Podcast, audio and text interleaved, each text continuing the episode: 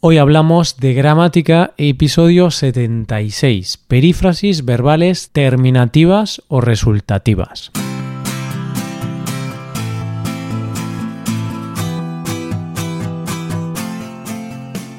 Bienvenido a Hoy Hablamos de Gramática, el podcast para aprender gramática del español cada semana. Ya lo sabes, publicamos nuestro podcast cada miércoles.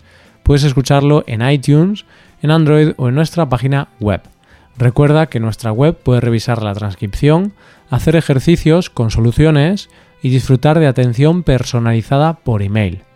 Estas ventajas están disponibles para los suscriptores premium.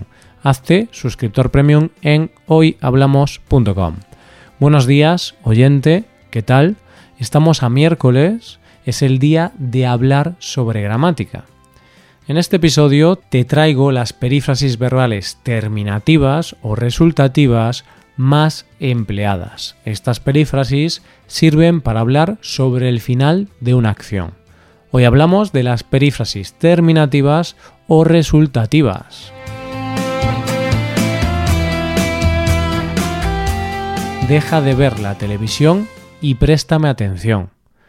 Cuando acabe de estudiar, buscaré un trabajo. Todavía tengo que terminar de limpiar el baño. La reforma está acabada. Tengo preparada la cena. Llevo hechos varios exámenes, pero todavía me quedan más. Estos son algunos ejemplos de las perífrasis verbales que vamos a estudiar en este episodio. ¿Qué tienen en común estas perífrasis? ¿Cuál es su sentido o significado? Este tipo de perífrasis se llaman perífrasis terminativas o perífrasis resultativas. Los dos nombres son válidos. Su propio nombre ya indica a lo que se refieren. Resultativa se refiere al resultado.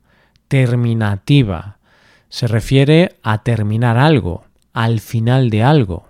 Por tanto, estas perífrasis sirven para hablar del final o del resultado de una acción, de cuando una acción termina o va a terminar. Ahora veamos los ejemplos que he puesto al principio para ver las perífrasis terminativas. Primer ejemplo. Cuando acabe de estudiar, buscaré un trabajo.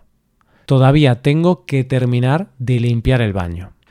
Aquí tenemos dos ejemplos con dos perífrasis acabar de más infinitivo y terminar de más infinitivo. Acabe de estudiar. Terminar de limpiar. Estas son las dos perífrasis terminativas más empleadas. Las usamos para hablar del final de una acción y las dos tienen el mismo significado. Cuando acabe de estudiar, buscaré un trabajo. Hablo de la finalización de la acción de estudiar, es decir, de la finalización de mis estudios sería similar a cuando finalice mis estudios buscaré un trabajo. Todavía tengo que terminar de limpiar el baño. En esta frase hablo de la finalización de la acción de limpiar. Sería similar a todavía tengo que finalizar la limpieza del baño. Segundo ejemplo. Deja de ver la televisión y préstame atención.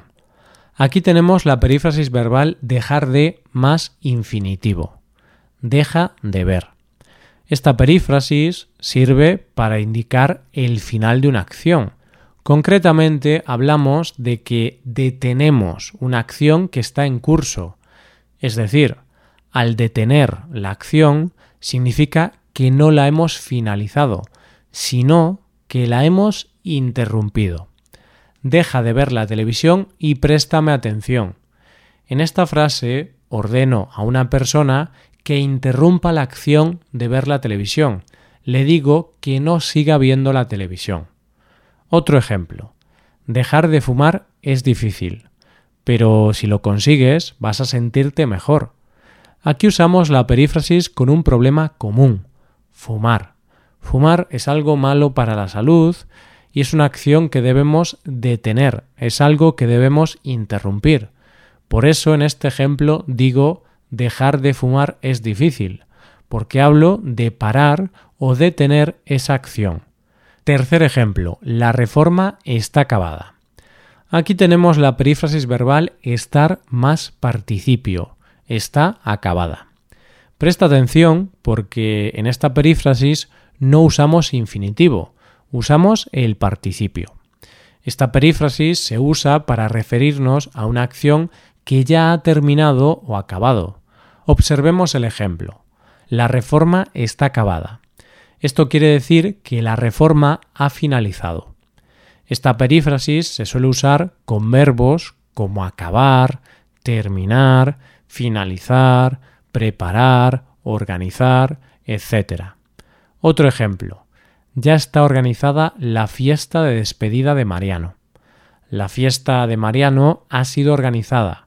Ha finalizado la organización de esta fiesta y está todo listo. Cuarto ejemplo. Tengo preparada la cena. Aquí tenemos la perífrasis tener más participio. Tengo preparada. Esta perífrasis es más o menos lo mismo que la anterior, estar más participio. Las dos perífrasis hablan de una acción que ya ha finalizado, de algo que ya ha sido preparado, organizado, acabado o lo que sea. Pero hay una pequeña diferencia entre las dos. La diferencia está en el sujeto que se utiliza con cada perífrasis. Si usamos tener más participio, hablamos de la persona que ha hecho esa acción. Tengo preparada la cena. Esto quiere decir que yo he preparado la cena. En cambio, si usamos la perífrasis estar más participio, el sujeto sería la acción finalizada. Por ejemplo, la cena está preparada. ¿Quién ha preparado la cena? Mm, no se sabe, porque al usar esta perífrasis no indicamos la persona que preparó la cena. Otro ejemplo con tener más participio. Gabriel tiene hechas las invitaciones de la boda. En este ejemplo indico que Gabriel ha hecho las invitaciones y ya las ha finalizado. Quinto ejemplo. Llevo hechos varios exámenes, pero todavía me quedan más. Llegamos a la última perífrasis de hoy tenemos la perífrasis llevar más participio. Llevo hechos. Esta perífrasis se usa para indicar que hemos realizado o experimentado alguna acción, pero también expresa que posiblemente sigamos realizando esa acción. Fíjate en el ejemplo. Llevo hechos varios exámenes, pero todavía me quedan más.